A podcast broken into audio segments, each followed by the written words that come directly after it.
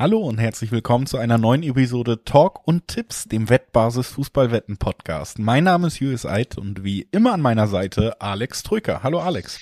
Bonjour, Montagmorgen, nee, Montagmittag, Julius. Für dich ist noch morgen, ne? Für mich ist noch morgen, nee, ich habe tatsächlich schon den Podcast aufgenommen im Gegensatz zu dir, ja. Ich bin ja schon, ich bin ja schon müde vom vielen Labern, aber wir haben uns hier versammelt, denn DFB-Pokal steht an, der Salami-Spieltag ja. im DFB-Pokal. Ja, wir müssen äh, natürlich Sachen vervollständigen. Wir wollen nichts angefasst liegen lassen. Und äh, letzte Woche Montag haben wir angefangen und auf die ersten vier Spiele des DFB-Pokal-Achtelfinals geblickt. Und jetzt, äh, diese Woche, Dienstag und Mittwochabend, stehen natürlich die anderen vier Spiele dieser Pokalrunde an und auch auf die wollen wir gucken. Es sind vier Spiele wieder, haben nochmal geguckt, können wir es ein bisschen ausfüllen. Was gibt's noch so für spannende Spiele in Europa? Sind da einmal in England, einmal in Frankreich fündig geworden. Also werden insgesamt über sechs Spiele heute sprechen. Wird also eine quasi ein ja, schneller Einstieg in die Woche, der hoffentlich allen Freude bereitet. Bevor wir einsteigen, aber noch ein paar kurze Hinweise. Sportwetten sind ab 18 nicht für Minderjährige gedacht. Alle Angaben, die wir in diesem Podcast machen, sind Angaben ohne Gewähr, einfach weil sich die Quoten nach der Aufnahme jederzeit noch verändern können. Zu guter Letzt, Sportwetten können Spaß, aber auch süchtig machen. Und wenn das Ganze bei euch zum Problem wird, könnt ihr euch an den Support der Wettbasis wenden, sei es per Mail oder per Live-Chat oder ihr guckt mal auf spielen-mit-verantwortung.de vorbei. Auch da gibt es erste Hilfsangebote. Das ist unser Vorwort und äh, ja, ist eigentlich auch klar, worüber wir reden wollen, Alex. Die ja, vier Spiele, in denen wir herausfinden, wer ins Viertelfinale des Pokals einzieht, zusätzlich zu den vier Teilnehmern, die wir letzte Woche schon ausgespielt haben. Und im ersten Aufeinandertreffen am frühen Dienstagabend werden wir das Spiel Sandhausen gegen Freiburg sehen. Ähm, ja, eigentlich eine relativ klare Ausgangssituation, Zweitligist gegen guten Erstligisten, aber der Erstligist, der hat natürlich jetzt in diesem Jahr schon ein paar Mal heftige Klatschen kassiert. Ja, zuletzt beim BVB lief es wieder nicht gut. Hat man sich wieder ein bisschen abschlachten lassen, wie das so schön im Fußballsprech heißt. Herbe Klatsche, ähm, natürlich in Unterzahl, das spielt eine Rolle, aber so kennt man ja den SC Freiburg trotzdem nicht unbedingt, vor allem nicht äh, Wochen nach der Klatsche in Wolfsburg, direkt die Klatsche beim BVB. Zum Glück muss der SC Freiburg nur nach Sandhausen im Pokal und nicht irgendwie nach, weiß ich nicht, Frankfurt oder Bochum oder so, wo es ein bisschen unbequemer werden will würde, glaube ich. Also ich denke, äh, in Sandhausen sollte das trotzdem über die Bühne gehen, denn mit Klatschen kennt sich der SVS auch aus. Der am Wochenende ein 0 zu 4 gegen Darmstadt kassiert. Also auch nicht perfekt vorbereitet auf dieses Pokalspiel.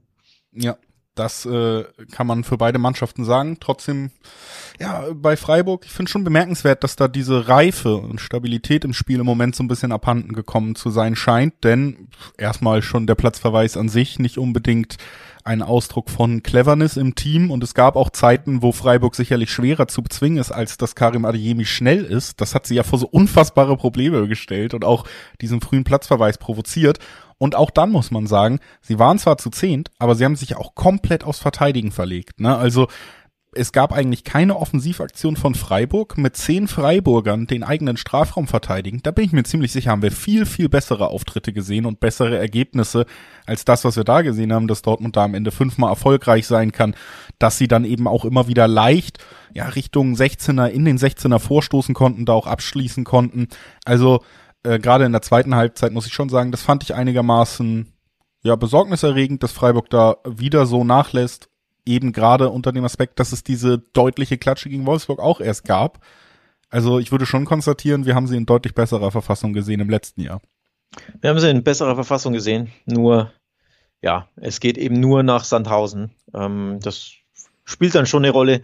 Sandhausen ist 15. in der zweiten Liga, also da läuft es ja auch nicht sonderlich gut. Ähm, punktgleich mit den Abstiegsrängen, überhaupt der Abstiegskampf in der zweiten Liga, auch wenn wir sie natürlich nicht äh, behandeln in diesem Podcast, aber grundsätzlich sei das mal angesprochen, sehr, sehr eng. Also Sandhausen ist ein Abstiegskandidat in der zweiten Liga. Das sollte es für äh, Freiburg dann wesentlich einfacher machen. Vor allem ist Sandhausen auch überhaupt nicht gut zu Hause. Nur drei der neun Heimspiele gewonnen in dieser Zweitligasaison und auch erst zwölf Türchen in neuen Heimspielen geschossen.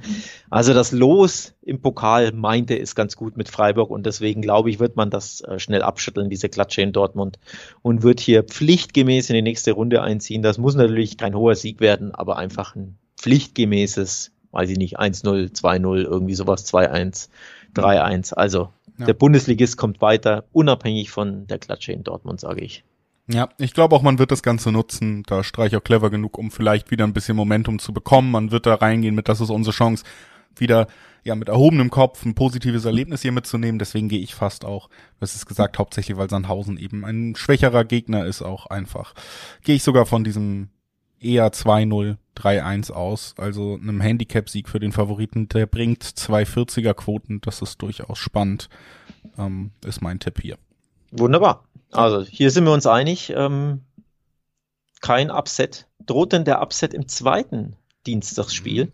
Das ist eine schöne Überleitung. Was ist denn das zweite Dienstagsspiel, Alex? Ich wollte dich nämlich fragen, ob das ein Derby ist. Ich sag ja. Ich glaube. Hessisches vielleicht. Derby. Hessisches Derby, ich, mindestens. Ich werde mich zu sowas nicht äußern, bevor ich das nicht mit Fanbeauftragten abgesprochen habe. Es gibt ja. Naja, wenn beide Städte in Hessen liegen, ist es ein hessisches He Derby. Hessen-Derby. Hesse-Derby. Hesse-Derby. Äh, Gude, sagt man in Frankfurt. Und äh, wird man auch sagen, wenn Darmstadt anreist, äh, ist auf jeden Fall ja ein Spiel, das durchaus Bock macht äh, oder ja. wo ich wo ich durchaus Lust drauf habe. Erstens, äh, weil ich gerne Frankfurt guck, so, aber tatsächlich auch von der Ansetzung, von den Namen her. Es ist gesagt, ein bisschen Derby und ähm, ja auch Vereine, wo man sich vorstellen kann, dass es dann in so einem Pokalfight auch richtig hitzig werden könnte. Absolut. Meine einzige Befürchtung ist, dass Frankfurt ein bisschen zu gut ist, um das zuzulassen. Naja, es ist Pokal. Ähm, der hat bekanntlich andere Gesetze als die Liga. Von daher würde ich der Darmstadt schon was zutrauen. Es ist nur ein Zweitligist, aber ist es eben nicht nur ein Zweitligist, denn sie sind Spitzenreiter in der zweiten Liga.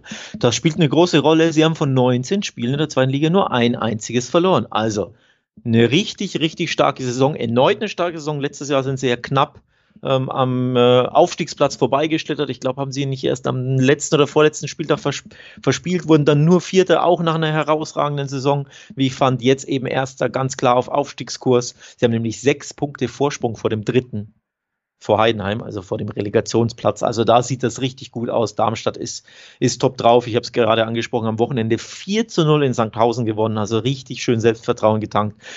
Dann ist es ein Derby, dann ist es ein Pokalspiel, in dem immer ähm, der kleine Verein über sich hinauswachsen kann. Also ich traue den Darmstädtern was zu, auch deswegen, weil sie in der Fremde ähm, die zweitbeste Auswärtsmannschaft sind.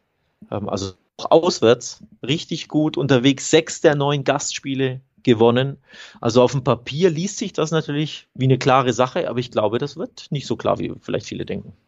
Ich finde eigentlich alle Punkte, die du da ansprichst, vollkommen legitim, wird da auch alles mitgehen und hoffe auch irgendwie drauf. Nur, wie gesagt, mein Problem ist so ein bisschen ab davon, dass Darmstadt wirklich eine tolle Saison spielt und auch aufste äh, auf Aufstiegskurs ist, würden sie mit diesem Kader selbst wenn sie aufsteigen in der, in der Bundesliga, auf jeden Fall auch dann wieder einer der ersten Abstiegskandidaten sein wohingegen du gerade bei Frankfurt halt ja vor allen Dingen so viel individuelle Qualität hast. Und meine Befürchtung, die so ein bisschen gegen hitzige Spiel spricht, ist vor allen Dingen eben die Topform von Kolumuani, der wirklich ähm, ja gerade auf Weltklasse-Niveau als Mittelstürmer agiert und da eben auch was mitbringt an Herausforderungen, vor die du in der zweiten Liga gar nicht gestellt wirst. Und wenn Kolumuani eben alleine seine Klasse in ein, zwei Situationen ausspielen kann, und das hat er jetzt ja auch in den letzten Bundesligaspielen immer gemacht, also ist ja auch jemand, der alleine für ein Tor gut ist, zusätzlich zu dem sehr ansehnlichen Kombinationsspiel und zusätzlich zu den guten Kombinationsspielern um ihn herum,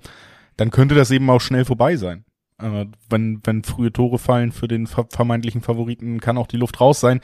Wie gesagt, für mich ja, ist äh, Frankfurt einfach aufgrund dieser hohen individuellen Klasse und aufgrund der Topform ihres Mittelstürmers hier doch Favorit auch. Äh, und ich kann mir vorstellen, dass es deswegen nicht so spektakulär wird, wie sich es vielleicht irgendwie andeutet. Und sie haben eben das Heimspiel.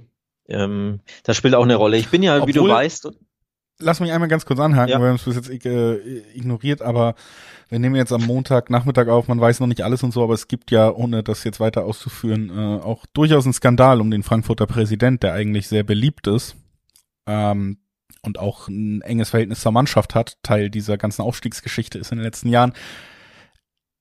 Wenn man will, kann man natürlich fragen, wie sehr beeinflusst das den Verein dann vielleicht doch im nächsten Spiel. Gut, ist jetzt ein komplexes Thema. Führen wir jetzt nicht weiter aus.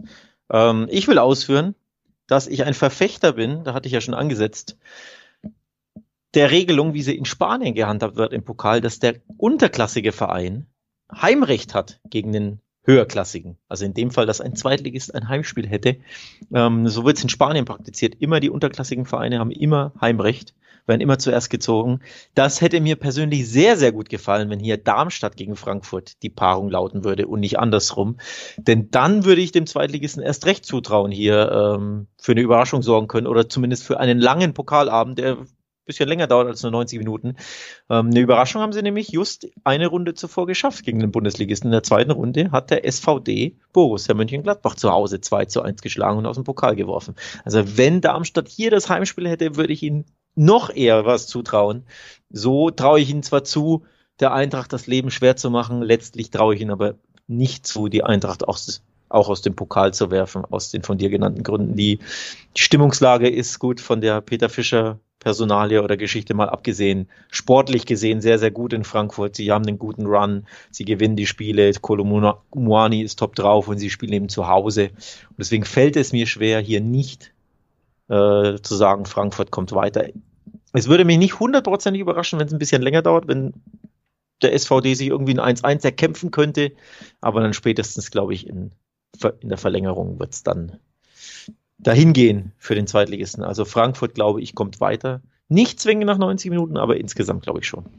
Also ich sag, sie kommen nach 90 Minuten weiter und ich sag, Kolumani schießt ein Tor. So.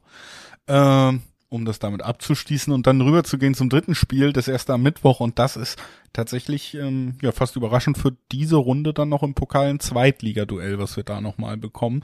Fortuna Düsseldorf, Platz 6 in der Tabelle, empfängt äh, den FC Nürnberg, deinen Heimatclub. Ähm, und der steht auf einem Relegationsplatz, aber leider nicht auf dem guten in der Liga, sondern auf Platz 16. Also da läuft es noch deutlich unrunder als bei der Fortuna. Obwohl man auch sagen muss, dass beide Mannschaften, wenn man auf die Formkurve guckt, von den letzten fünf Spielen drei verloren haben. Also es ist jetzt beides nicht die, die absoluten Überflieger gerade in der Liga. Wie gesagt, über die gesamte Saison gesehen, Nürnberg dann doch noch mal ein ganzes Stück unter Düsseldorf anzusiedeln. Das macht sie zum vermeintlichen Favoriten. Trotzdem ist das hier natürlich gleiche Ligazugehörigkeit, keine riesigen Leistungsunterschiede für mich in den letzten Spielen zumindest. Schon ein Spiel, wo, wo ich sage, okay, das fällt vielleicht schwerer im Dreiweg zu tippen als viele andere Pokalspiele in dieser Runde. Absolut, das ist ein Münzwurf. Äh, Zweitliga-Duelle sind ja eh immer Münzwurf. Ähm, Spiele im, Pokal und auch grundsätzlich auch in der Liga ja häufig. Also super schwer zu tippen. Ja, beide Mannschaften äh, am Wochenende auch ähm, einen Nackenschlag kassiert. Düsseldorf 1 zu 4 in Paderborn unter die Räder gekommen. Ähm, das war alles andere als gut. Und Nürnberg hat bis in die Nachspielzeit im Franken-Derby bei Kräuter Fürth super zumindest kämpferisch dagegen gehalten und immerhin äh, das 0 zu 0 gehalten. Also spielerisch war das, ich habe das Derby geschaut, ähm, nicht so prickelnd, aber mit einem 0 zu 0 hätte der erste FCN, glaube ich, sehr gut leben können. Nur es ging eben nicht 0 zu 0 aus, weil sie nur 90 Minuten hinten aufpassten und nicht 93. In der Nachspielzeit dann der Siegtreffer für das Kleeblatt. Also Derby-Niederlage für den FCN. Die Stimmung wird ungemütlich, du hast es angesprochen. Sie sind auf dem 16. Platz, auf dem Abstiegsrelegationsplatz. Ein Punkt vor dem letztplatzierten Magdeburg. Also Krisenstimmung am Pfalzner Weiher beim ersten FCN. Ja, und jetzt im Pokal könnte eben jene Krisenstimmung verstärkt werden. Pokal ist natürlich immer die große Chance, sich auch ein bisschen frei zu schwimmen, natürlich auch Geld zu verdienen. Der FCN ist auch klamm wie alle anderen Zweitligisten und Traditionsvereine. Also die Einnahmen könnte der Club gut gebrauchen. Ob es weitere Einnahmen gibt, ich bin mir ehrlich gesagt nicht so sicher. Ja, ich, für mich ist das schon so ein Spiel, wo wo ich sage, okay, also erstmal hat Nürnberg als Traditionsverein und vieles gibt's an dem Verein zu kritisieren, aber finde ich nicht unbedingt die Fanbase. Halt hier das Heimspiel, das ist schon für mich ein kleiner Vorteil, der dazu kommt, gerade wenn du so einen Pokalabend hast, ne? Unter der Woche abends wird dunkel sein, Flutlicht wird an sein und dann gehst du ins Pokalspiel gegen einen Gegner, der sicherlich eine bessere Saison spielt, aber nicht übermächtig ist und ja, du kannst dir eben dieses Selbstbewusstsein holen, was dir in der Liga so oft abgeht. Du kannst dir auch mal, ähm, also es gibt ja durchaus diese Geschichten. Ich meine, guck dir zum Beispiel Bremen an in einer sehr schwachen Saison, als sie sehr weit im Pokal gekommen sind. Der HSV, als sie gerade irgendwie in der Tabelle schon wussten, okay, der Aufstieg wird schwer und dann trotzdem irgendwie bis ins Pokal-Halbfinale vorstoßen. Also für mich ist, ist das immer auch dieser andere Wettbewerb auf einer psychologischen Ebene für viele Spieler eine Chance, noch ein bisschen freier aufzuspielen. Und K.O.-Spiele kommen dir vielleicht da auch noch mehr entgegen, weil du einfach das Gefühl hast, wenn wir heute alles auf den Platz lassen, dann haben wir das Erfolgserlebnis. Es ist kein Marathon, es ist ein Sprint, äh, im Gegensatz zur Liga. Und Sprinter und Marathonläufer sind nun mal unterschiedliche Leute. Und für mich, äh, man hört es vielleicht so ein bisschen raus, stehen die Chancen nicht schlecht, dass Nürnberg am Ende vielleicht der bessere Sprinter ist an diesem Abend. Und ich halte vom Bauchgefühl her dagegen. Ich glaube, die Derby-Pleite, die, die wirkt nach. Ähm, der Club hat ein Heimspiel, das ist natürlich super wichtig, aber diese Derby-Niederlage, die, die wiegt einfach immer zehnmal so viel wie, ich glaube, fünf Niederlagen am Stück in Nürnberg sind nicht ganz so schlimm wie eine Derby-Niederlage. Das ist einfach hier nach wie vor hierzulande was Besonderes. Deswegen geht man da einfach ein bisschen mit einem Rucksack in dieses Spiel gegen Düsseldorf ähm, die wie gesagt zwar auch in Paderborn verloren haben, aber die einfach weniger zu verlieren haben oder einfach, ich glaube, die, die Stimmung ist trotzdem weniger negativ belastet in Düsseldorf als in Nürnberg. Oder anders gesagt, dadurch, dass Nürnberg ein Heimspiel hat, ist der Druck vielleicht mit dieser Derby-Pleite im Hinterkopf etwas größer, sprich die Fallhöhe ist höher.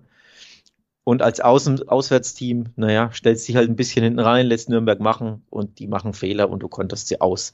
Ähm, also ich glaube am Ende, reines Bauchgefühl, dass Düsseldorf hier eine Runde weiterkommt. Ob nach 90 Minuten oder nach 120 oder nach 120 plus, nämlich Elfmeterschießen, das ist anyone's guess. Ähm, das, ne, das kann gut und gerne sehr lange dauern, ähm, dieses Spiel. Ähm, also in die Verlängerung gehen. Aber ich fürchte, aus Nürnberger Sicht am Ende gibt's die zweite Niederlage oder das zweite bittere Ergebnis binnen weniger Tage. Ähm, Quoten sind natürlich super interessant, Heim- wie Auswärtsspiel. Ne? Also du hast, äh, was ist der Schnitt? 250, 260 auf Nürnberg. Nee, zwei, sorry, 280 im Schnitt auf Nürnberg, 260 auf Düsseldorf. Ist natürlich sehr, sehr attraktiv, hier einfach auf Düsseldorf im Dreiweg zu tippen. Ja, ähm, könnte man auf jeden Fall angehen. Ich sag, es wird knapp und unterstreiche das mit einem Tipp unentschieden zur Halbzeit. Da wird es noch keine Entscheidung gegeben haben nach 45 Minuten und sage dann, da gehe ich mal Head-to-Head -head mit dir so ein bisschen, sag, am Ende wird Nürnberg in die nächste Runde einziehen. Das sind ja auch Tipps, die man unabhängig vom Dreiweg quasi machen kann, weil man da dann nicht nur über 90, sondern auch über die 120 plus Elfmeterschießen tippen kann. Ne? 1,80er Quote übrigens, wenn man sagt, Düsseldorf kommt weiter, egal wie. Das ist dann die Quote, die ich hier im, im Auge hätte. Also der fränkisch-pessimistische Tipp, der Gegner kommt weiter. Nürnberg übrigens zu Hause sehr schwach. Drei Heimsiege in neun Spielen und acht geschossene Türchen. Also sie treffen die Kiste nicht, egal wie viele sie sich bemühen oder wie sehr sie sich bemühen. Sie haben einfach Probleme mit dem Tore schießen. Mal sehen, ob das am Mittwoch anders sein wird oder genauso. Naja, 0-0 und dann Elfmeterschießen. Vielleicht treffen sie dann da. So kann es äh, gehen, so ja. kann es gehen, ja. Genau. Gut, kommen wir zum letzten Pokalspiel in dieser Achtelfinalrunde. Es ist das äh, vielleicht ja, fanmäßig prestigeträchtigste in dieser Runde. Es ist das kleine Revierderby. Wir haben Bochum, die empfangen Dortmund. Da haben sie ja durchaus seit ihrer Erstliga-Zugehörigkeit schon mal gute Erfahrungen gemacht bei diesem Aufeinandertreffen bei sich. Also konnten äh, Dortmund ja sogar, glaube ich, in Dortmund besiegen letztes Jahr. Also das ist schon mal ähm, nicht so schlecht. Aber ja, jetzt geht's gegen Dortmund und die sind natürlich gerade gut drauf. Ne? Also ich finde, das ist tatsächlich auch ein relativ spannendes Aufeinandertreffen, weil man würde sagen, Mensch, wenn Dortmund nicht so gut drauf wäre, wäre es vielleicht schwieriger. Auf der anderen Seite kann man auch sagen, Bochum ist auch gut drauf. Die machen gerade auch viel richtig. Das ist eigentlich ein Verein, der es Dortmund schwer machen könnte. Also ja, wir haben Favoriten, aber das schließt für mich nicht aus, dass wir trotzdem ein spannendes Spiel bekommen. Vor allem deswegen nicht, weil die Bochumer zu Hause ran können, äh, dürfen. Und wie wir alle wissen, fühlen sie sich da unglaublich wohl ähm, gewinnen zu Hause ständig ihre Spiele. Das ist ja schon, schon beachtlich, wie gut es ihnen zu Hause ergeht. Fünf Heimsiege in neun Spielen und zuletzt ja richtig tolle Ergebnisse. Ne? Äh, jetzt wieder die TSG Hoffenheim 5 zu 2 abgeschossen, davor 3-1 gegen Hertha, davor äh, gut auswärts gewonnen ähm, in Augsburg und davor der andere Heimsieg, weiß ich schon gar nicht mehr, wer der war. Hilf mir mal auf die Sprünge. Gegen wen haben sie zuletzt? Ich meine, sie haben drei Heimsiege in Folge. Kann ich dir nicht sagen. Gerade. Hat er nicht parat. Gut. Hat er nicht parat. Aber man kann auf jeden Fall unterstreichen, dass die Form gut ist. Das, das steht fest. Und man muss auch sagen, ja, dass sie natürlich ein einfaches, aber funktionsfähiges System jetzt gefunden haben. Ne? Einfach super schnelle Außenspieler umschalten und äh, als Mannschaft agieren, wenn es ums Verteidigen geht. Das sind absolut die Grundtugenden. Aber wenn du dann deine Erfolgserlebnisse hast, wenn du das richtige Spielermaterial hast, und das haben sie eben auch auf den Außen, hast du jetzt eindrücklich eben gegen Hoffenheim gesehen, dass das funktionieren kann, dann kann so eine Mannschaft in den Lauf kommen. Und dann kann sie sicherlich auch äh, einer Mannschaft wie Borussia Dortmund gefährlich werden. Nur muss man dem eben entgegenhalten, Borussia Dortmund, auch nicht immer vielleicht wahnsinnig fußballerisch überzeugend, wird fußballerisch auch ein bisschen besser, und zwar weil sie auch in einem Lauf sind. Ne?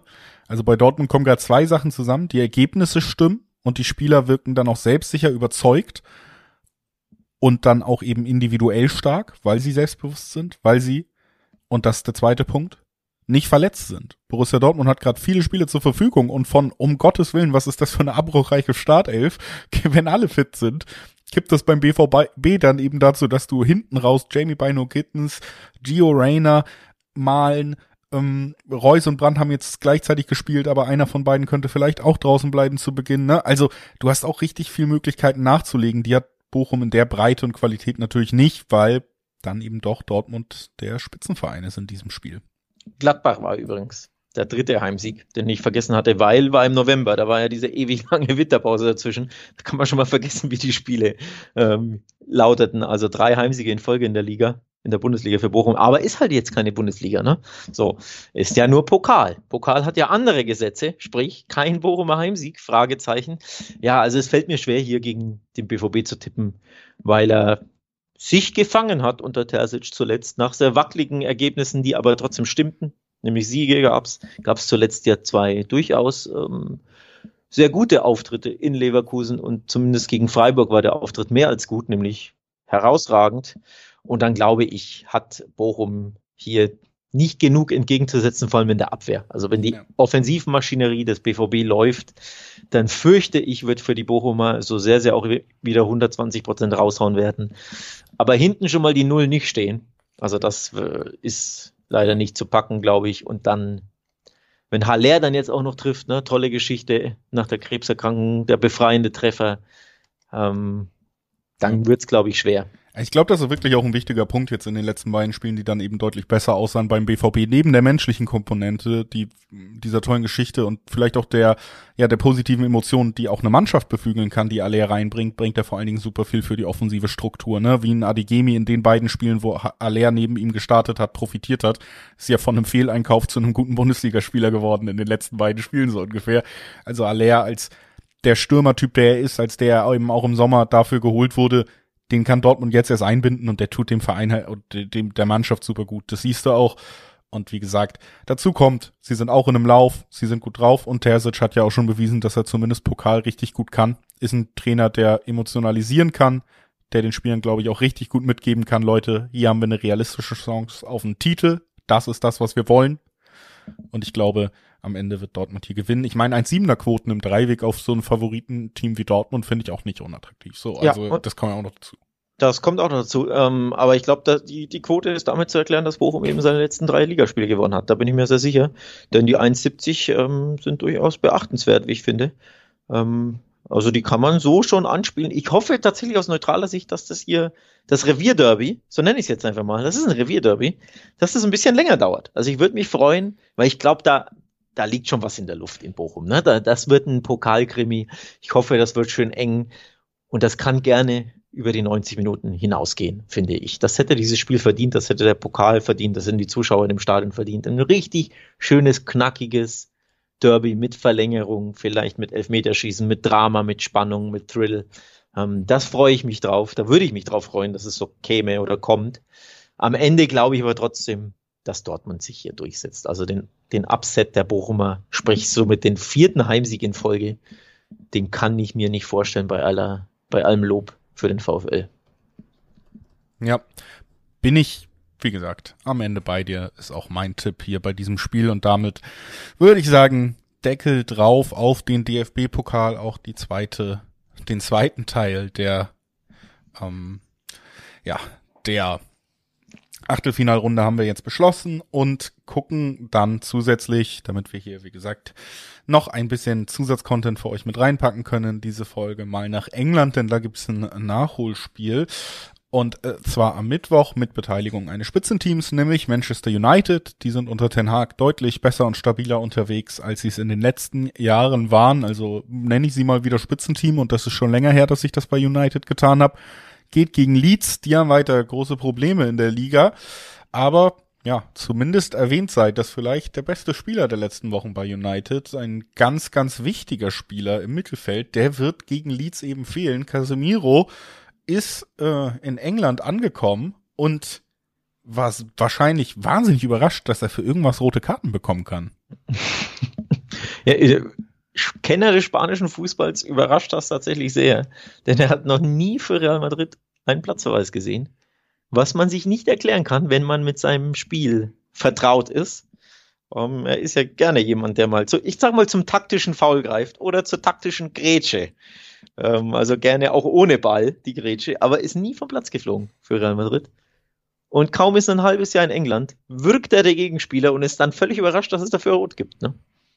Ja, also, äh, ja, äh, aber ich meine, gut, der ist äh, wirklich schon mit viel, viel durchgekommen in seiner Karriere. Vielleicht hast du da irgendwann so ein Gefühl von Unantastbarkeit und bist dann auch wirklich überrascht bei solchen Aktionen immer noch.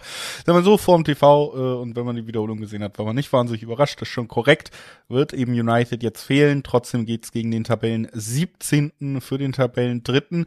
United äh, vor allen Dingen eben auch weiter so ein bisschen in der Bringschuld, weil Tottenham durch den Sieg über City auch wieder rangerutscht ist, beziehungsweise ja ein bisschen Druck macht, auf Platz 5 jetzt nur noch drei Punkte erstmal entfernt ist von United. Und das bedeutet, dieser Champions League Platz ist eben noch nicht so sicher, wie man ihn gerne hätte, weil da auch ein Team durchaus klasse wie Tottenham noch nachdrückt.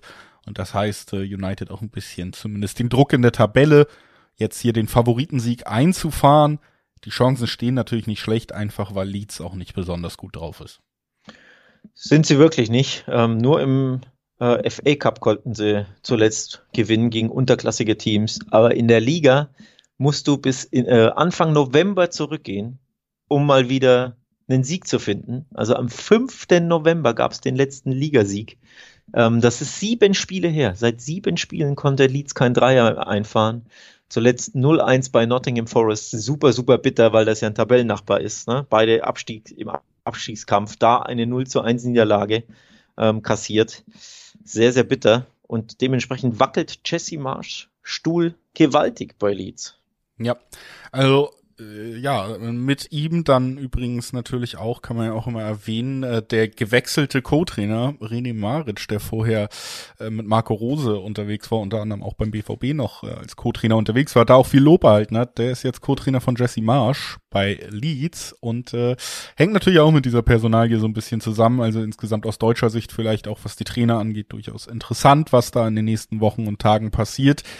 Ähm, ein Sensationssieg würde ihn sicherlich länger im Sattel halten hier. Ich kann es mir nicht vorstellen, weil United mir im Moment zu stabil ist. Und das ist ein weiterer Tipp, auf den man gern mal gehen kann. Den habe ich vor zwei, drei Wochen mal gemacht, als wir noch in England waren mit unseren Tipps und da ist er aufgegangen und er wird, ja, wahrscheinlich auch diese Woche wieder aufgehen. Marcus Rashford trifft eigentlich, wie er will. Und gerade zu Hause hat er eine absolut äh, fantastische Torquote. Ist für mich hier auf jeden Fall ein Kandidat, der dafür sorgen könnte, dass United am Ende gewinnt. Rashford Tor, ein Tipp von mir und dazu dann eben auch der Heimsieg für United. Den Heimsieg von United, den logge ich auch ein und ich gehe sogar, äh, ich gehe sogar ins Weiter. Ich sehe den Handicap-Heimsieg. Ich glaube, Leeds ist einfach zu schwach in Form, hat nicht genug entgegenzusetzen und United in Heimspielen ähm, wird da nichts anbrennen lassen. Also da, da bin ich mir so sicher, wie man sich sicher sein kann. Naja gut, so weit würde ich jetzt auch nicht gehen, denn äh, United, manchmal tun sie sich ja trotzdem ein bisschen schwer, zumindest hoch zu gewinnen und dann gibt es nur ein 1-0 oder 2-1. Aber zu Hause sind sie trotzdem in der Saison mit der Bank. Ne? Sie haben acht ihrer zehn Heimspiele gewonnen und nur sechs Gegentürchen kassiert ja. im Old Trafford. Also einfach im Old Trafford sind sie wirklich eine Bank in der Spielzeit. Das ist quasi die, die, die wie nennt man das, die Grundlage oder die, die, die, die Basis für die starke Saison, dass sie Dritter sind und sie schielen sogar nach oben, nicht mehr nach unten, dass du sagst, naja, äh, die Champions League Teilnahme wäre ja das Positive äh, unter Ten Haag, der, ne, der Neuaufbau der Mannschaft wäre dann quasi richtig im Gange, aber sie, wenn sie jetzt gewinnen, können sie ja sogar nach, vor, nach oben blicken, sprich auf Platz eins. Mit einem Sieg ist Arsenal nur fünf Punkte weg. Aber Dann auch zwei Spiele, ne? Also. Zwar, ja, aber tabellarisch, ne? Die ja. ist ja dann manifestiert, die Tabelle, am Montag, äh, nee, am was, Mittwochabend. Und wenn du gewinnst, bist du nur fünf Punkte hinweg und wir kennen ja Manchester United, du blickst nach oben und du denkst dir, ja, ja. guck mal, vielleicht ist ja meisterschaftsmäßig was möglich. Und ich glaube, dazu wird's kommen. Also Manchester United wird die Hausaufgaben machen, wird Leeds schlagen. Ich tippe Handicap, weil dann die Quoten auch spannender sind. Dann haben wir so 220er, 230er Quoten, glaube ich. Ähm, und dann mal schauen, wie, wie sehr in Schwung Manchester kommt im Titelrennen. Oder anders gesagt, wie beeindruckt sich vielleicht Arsenal zeigt in den nächsten Wochen. Ja, das werden wir verfolgen und wenn da Topspiele sind, spannende Entwicklungen, werden wir auch immer mal wieder nach England gucken, so wie wir es jetzt auch äh, machen mit Frankreich, denn da wird der Coupe de France ausgespielt und wartet auch mit einem richtig hitzigen Duell auf, nämlich Marseille gegen Paris Saint-Germain. Also ja, für mich eigentlich so fast das Spiel im Moment in Frankreich, weil es in der jüngeren Vergangenheit halt auch immer mal wieder richtig äh, Kopf an Kopf ging zwischen diesen beiden Mannschaften, weil beide auch ja durchaus Fangruppierungen haben, die sich schon seit langem nicht so gut gewogen sind. Und äh, da kommt eben viel zusammen, was das Spiel zu einem besonderen macht. Dann noch Pokalspielen natürlich auch in Frankreich und die Beteiligung von PSG als ja einer der absoluten Top-Clubs und zu guter Letzt, um es noch mal ein bisschen heiß zu machen, eben auch Erster gegen Zweiter, wenn wir in die Tabelle ja. gucken. Ja. Also die beiden besten Mannschaften des Landes im Moment, das kommt auch noch dazu. Mhm. Und deswegen, ja, viel schöner kannst du es dir nicht malen. Top-Auslosungsspiel wollen wir natürlich kurz behandeln.